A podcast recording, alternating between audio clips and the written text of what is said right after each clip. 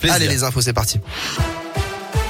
À la une de l'actualité, ce drame dans la Loire au lycée Beauregard de Montbrison. Un élève de 17 ans s'est suicidé hier dans les toilettes de l'établissement. Le jeune homme a été retrouvé pendu.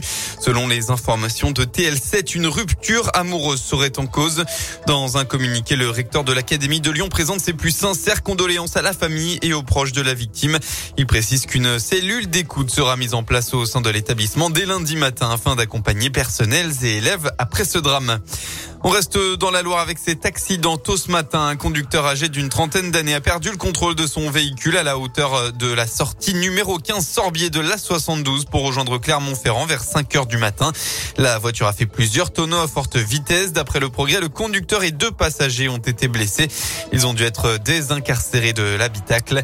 La portion d'autoroute a par ailleurs été coupée le temps de la prise en charge des victimes.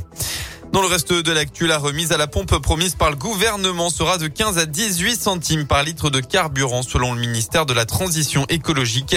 Une différence qui s'explique par le montant de la TVA appliquée dans les différents territoires français.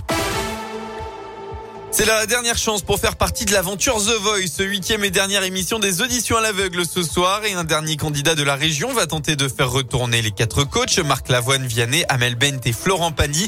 Après Léna Mère et Kevin de la Loire, c'est au tour de Yannick, originaire de Lyon, de venir performer sur la scène de The Voice. À 31 ans, il vit déjà de la musique, mais espère passer un cap avec le chant, un défi compliqué.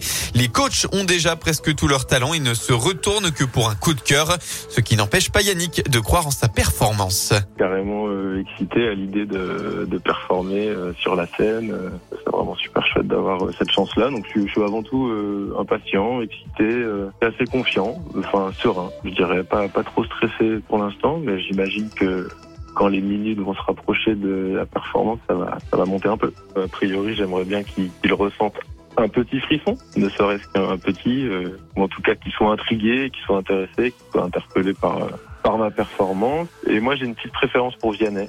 Mais je serais super content que n'importe lequel d'eux se, se retourne et j'aime tous leur travail leur, leur musique. Et pour savoir si Vianney ou un autre coach s'est retourné, rendez-vous ce soir sur TF1 pour les dernières auditions à l'aveugle de The Voice. Ce sera à partir de 21h05. En sport du basket championnat élite, hier soir pour la chorale de Rouen qui s'est inclinée sur le parquet du Mans, défaite 82 à 75. Aujourd'hui, on retrouve la Coupe de France. Les quarts de finale se déroulent en Vendée à Trélazé. Un gros morceau pour la JL de Bourg qui affrontera Monaco à 18h30.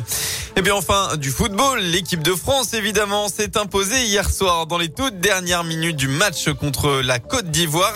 Résultat, 2 buts à 1 grâce à un but d'Olivier Giroud et un autre d'Aurélien Chouameni. Merci beaucoup.